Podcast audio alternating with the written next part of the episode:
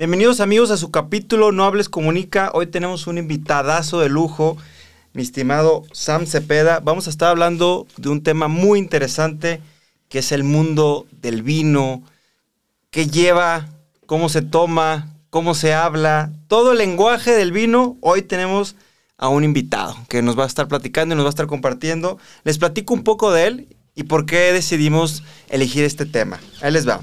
Él es Samuel Cepeda, es sommelier por la Escuela Culinaria Internacional, educador del vino de La Rioja, consejo regulador del DOCA Rioja, también es sommelier en el comité de Fevino, cantando vino, catando vino, sommelier certificado del Consejo Regulador de Tequila y aparte miembro de Vino Influencer. ¿Qué tal, eh? ¿Cómo ven?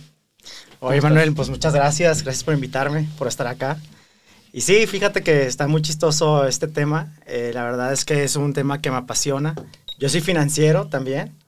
Eh, y la verdad es que en este, en este, tema en específico, pues empiezas tomando un curso y cuando no te das cuenta ya eres sommelier. Entonces, sí, está muy, muy padre. Este, creo que va a ser un buen capítulo y, y esperamos aprender un poquito más. No, qué bueno que viniste. Va a estar muy interesante porque al final es agregar valor a las personas, es agregarle contenido. Y aquí en nuestro espacio es Noble Comunica. Nobles Comunica, que también se trata de que el vino habla. Y tiene muchas connotaciones y muchas eh, matices que es enfocado a todo lo que conlleva, todo lo que podemos aprender y disfrutar, porque el vino habla, ¿sí o no? Sí, sí, sí. Y sobre todo, fíjate que es cuando estamos frente en un anaquel, o sea, cuando tenemos una variedad de vinos por escoger, por elegir. Eh, a todos nos ha pasado de llegar a una vinoteca y dices, no, el más caro va a ser el más bueno, ¿no? O, este, o dime el, el que más se te vende. O el típico que una vez tomas y nomás te agarras de ahí. Este, no, no, no, no consumes otra variedad de vino. Entonces es muy importante saber, sobre todo leer las etiquetas al momento de elegir tu vino y, y, ver lo que promete ese vino cuando lo vayas a comprar. Sí, totalmente, porque como dices, uno en nuestra vida cotidiana, profesional, personal, tenemos la necesidad a lo mejor de llevar un cliente, o tu pareja, o tus papás, o simplemente se te dejó echarte un vino. Entonces, quiero platicar ahorita como para abarcar, para abordar, abordar el tema de por qué es tan importante conocer las etiquetas y leerlas. ¿Desde qué perspectiva quiero que me ayudes a leer? Porque un ejemplo, en los productos, no sé, un alimento, muchas veces recomiendan de arriba hacia abajo. Me imagino que va a ser algo similar. Cuéntanos, ¿cómo funciona? Mira, ahí te va el tema de las etiquetas. Es un tema muy interesante. Eh, todos nos, dejamos guiar por las etiquetas. Eh, yo pienso que un 70 o 80% de las veces que consumimos vino o que queremos comprar un vino, nos guiamos por las etiquetas como tal, ¿no? Este, nos jala un color, nos jala la, si es muy elegante y demás. Pero más allá de temas pues, relativamente mercadológicos, es, este, saber leer una etiqueta es saber qué es lo que promete este vino. Por ejemplo, hay, hay tres tipos de etiqueta. Una es por nombre, como nombre como tal del vino, que podríamos hablar de infinidad de marcas que se llamen así. Otra es por la región, muchas veces, sobre todo en Europa, vienen ahí por temas de chateau tal, la región tal, este, y así es como viene de nombre grande la, etiqueta. Y otra es por varietal, que no dice, ni, no dice tan grande el nombre o la, o la región, sino que dice Nebbiolo, Lambrusco, o viene tan grande Cabernet, es muy, muy marcada el tipo de uva, ¿no? Este, es importante saber leerlas, porque, por ejemplo, en el tipo de, la parte del nombre, pues te dice, te habla de la marca. Eh, de la parte de la región te dice, pues si es del viejo mundo, del nuevo mundo. Y la parte varietal quiere decir que al menos el 80% de esa botella tiene esa variedad de uva.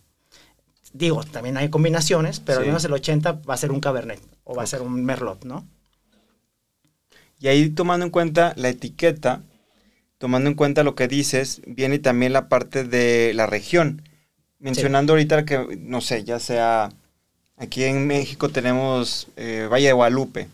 ¿Y qué nos comunica cada región? Porque eso es importante entender que culturalmente en ciertos países es así como algo casi casi como religioso, ¿no? El vino. Sí, claro.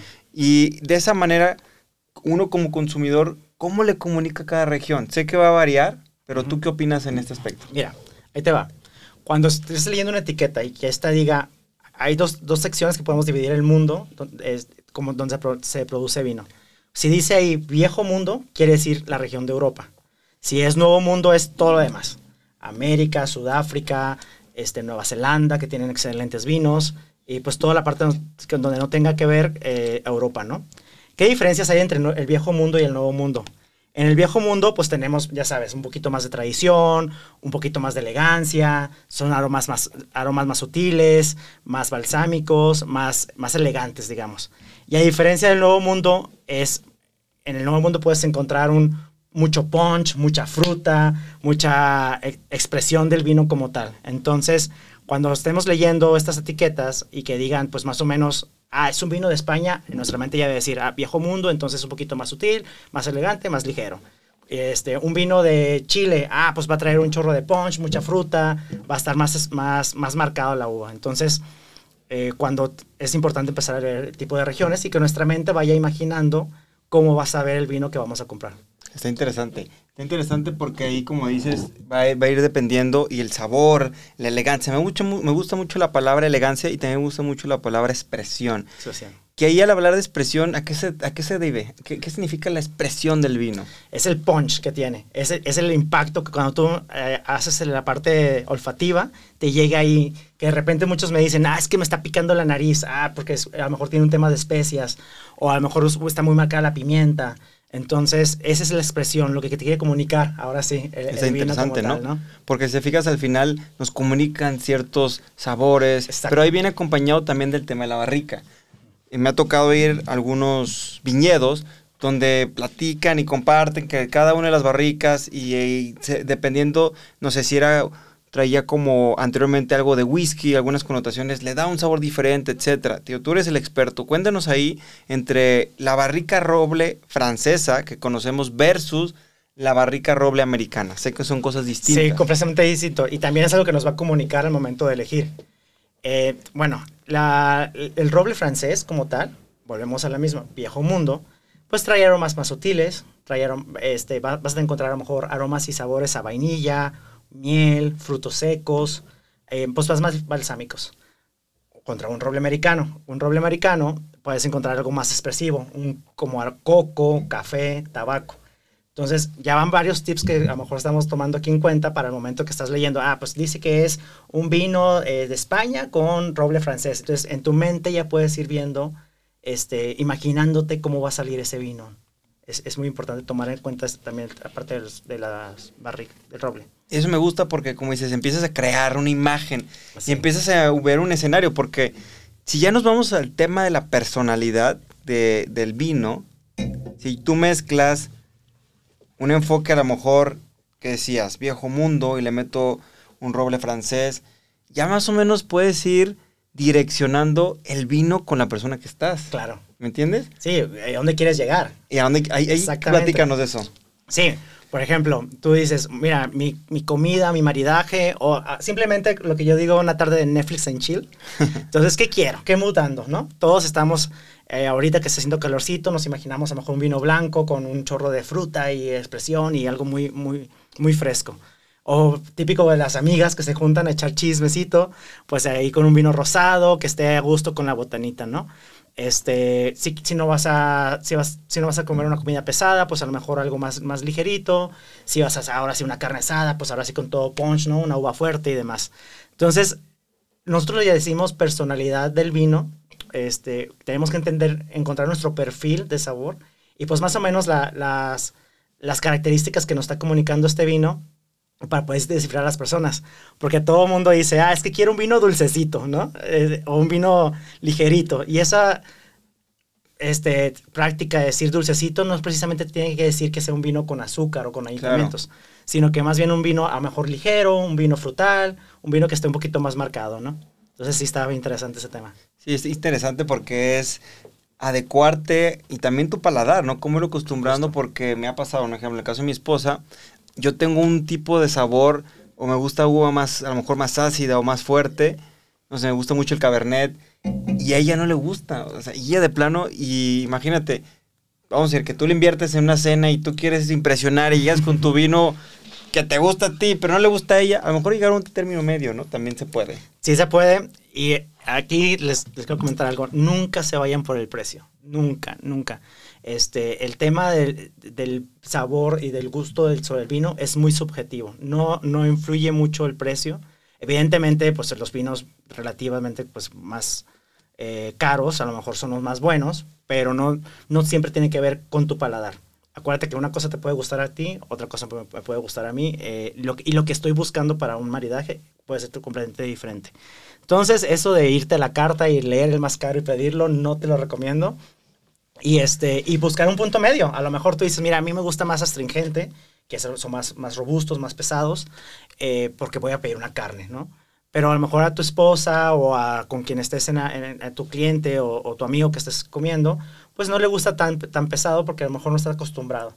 Eh, lo único que te puedo decir o te puedo dar como un tip es que nunca dejes de probar. Siempre estés probando, probando, probando. Eh, si tienes ahí un, un, la oportunidad de probar un vino que nunca has probado, este, no le hagas el fuchi porque es la forma que tú puedas descubrir tu perfil del vino y buscar tu, tu, sabor. Y muchas veces decimos, no, es que nos gusta esta marca y ya no la voy a soltar. Y siempre estás ahí pidiendo la misma, la misma, la misma, pero a lo mejor te puedes encontrar otras cosas interesantes. Sí, que es experimentar. Y también en el momento de estar probando, puedes probar con, con algunas especies o una botana o algún tipo de alimento para que encuentres esos matices, esos sabores que te puedan atraer, ¿cierto? E, estar jugando. Sí, hay un, especie de experimento que luego hago con, con, los, chavos que después les, les, doy clases, es que agarra un bocadillo de lo que estés, vayas a comer, un pedazo de queso, carnes frías, lo que sea. Lo, lo, masticas, pero no te lo pasas. Con eso enjuagas con el vino y ya te pasas los dos al mismo tiempo. Este, ahí, de chiquito, nuestros papás de repente nos decían que no, no hicieras eso, pero ahorita sí se puede. Eh, y el que gane más, o sea, ya tú, vas a, en tu paladar vas a saber quién gana más, si el vino o, o el, o el, este el queso, el alimento, ¿no? Eh, digamos, el que continúe el más sabor. Entonces tú dices, ah, en esta ocasión ganó el, el, queso, en esta ocasión ganó la carne, en esta ocasión ganó el vino. Pero cuando encuentras algo muy similar, muy, muy a la par, eso, eso significa un maridaje perfecto.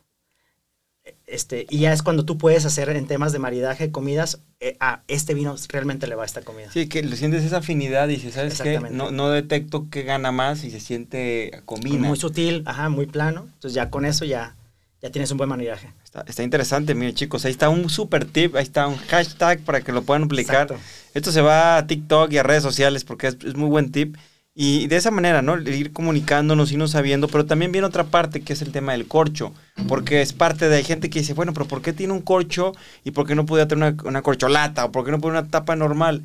Porque bueno, sabemos que existen vinos de Tretapac. Sí, claro. Pero a ver, cuéntanos cómo funciona y qué es lo que comunica ese corcho, de qué se trata. Ok, vamos a recapitular un poquito. Ya tenemos la etiqueta, ya tenemos el, el viejo mundo, el nuevo mundo, ahora sigue el corcho. El corcho viene de un árbol que se llama alcornoque. De hecho, es, una corteza de este árbol, tarda más o menos como siete años en reproducirse. Le quitan la corteza y de ahí sacan los corchos naturales. no sé si has escuchado el, dicho cabeza de alcornoque. Sí. Entonces sí, es cabeza hueca como tal. Entonces es un corcho natural. Y déjenme decirles que en el corcho el tamaño sí importa. Eh, ojo, eh, ojo. Sí importa. Sí importa. El tamaño se importa porque entre más largo sea el corcho, mayor capacidad de guarda va a tener ese vino. Si tú vas a la, a la vinoteca, ves una botella y que el corcho está un poquito largo, o sea, que le llega mucho al cuello de la botella, quiere decir que ese vino se lo puedes guardar eh, por un tiempo prolongado. Acuérdate que para que el vino evolucione son por dos cosas, la temperatura y la oxigenación. Lo que la función de un corcho es que este no pase oxígeno al vino y este no se echa a perder de repente sea aromas avinagrados, como de repente les decimos. Entonces, entre más largo sea un corcho, es menos probable que le entre oxígeno al vino y es menos probable que este, este se pueda evolucionar en, botella y pues menos se, se, echa a perder. Entonces lo puedes guardar por mucho tiempo.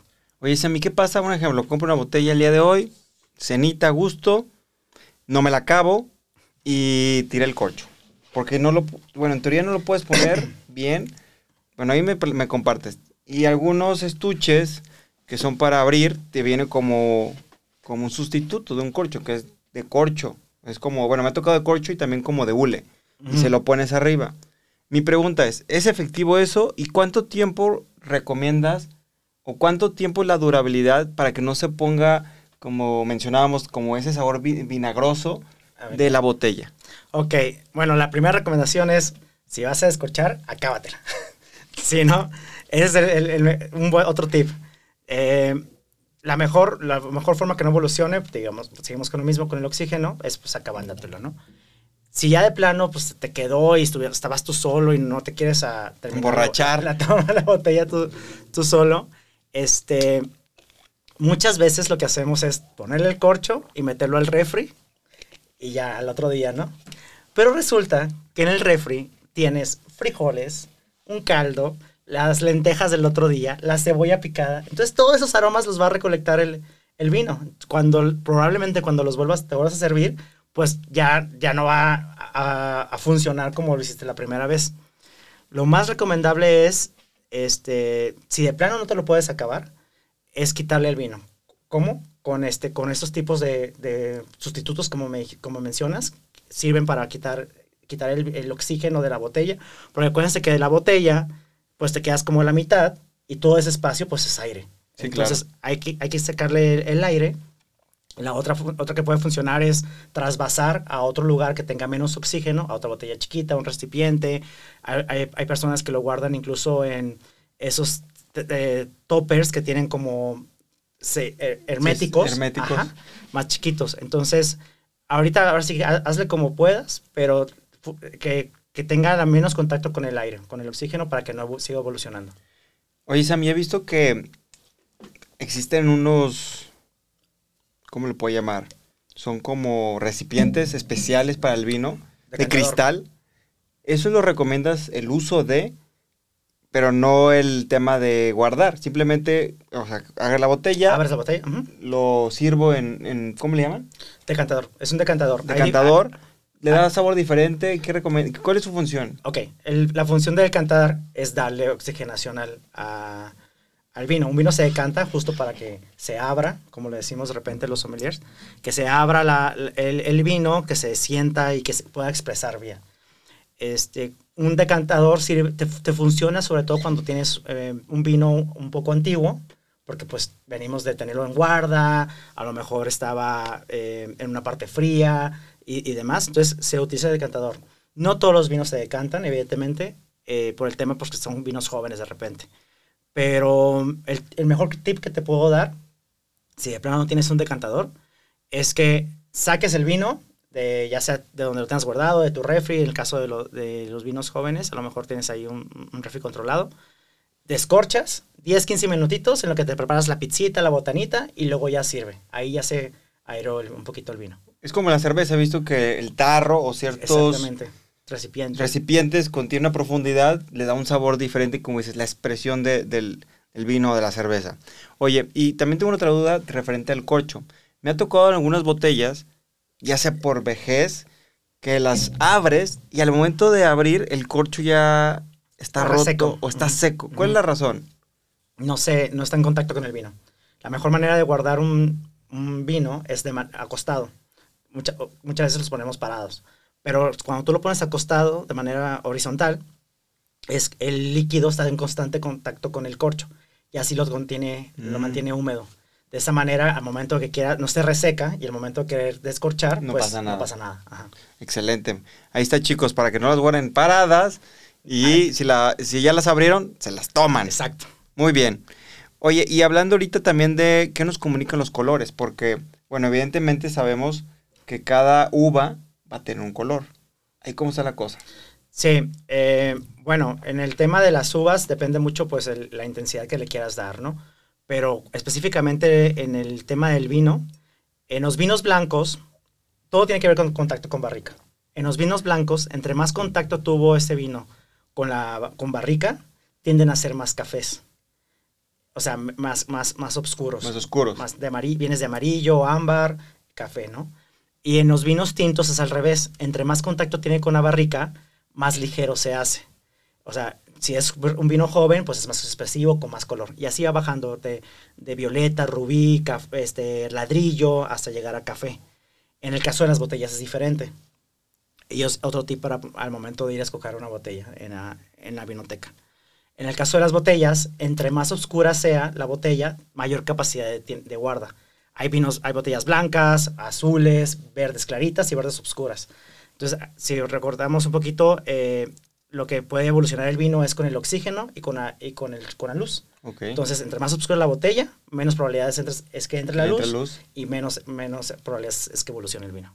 Oye chicos, está buenísimo el tema, mi estimado Sam. Vamos a tomar un pequeño break, nos vamos a tomar una copita y vamos a seguir con la, la segunda parte, porque el tema está buenísimo y viene algo muy interesante para que puedan escuchar la segunda, la segunda etapa de esto que es lo que nos comunica el vino. ¿Les parece? Se quedan con nosotros, ahí venimos.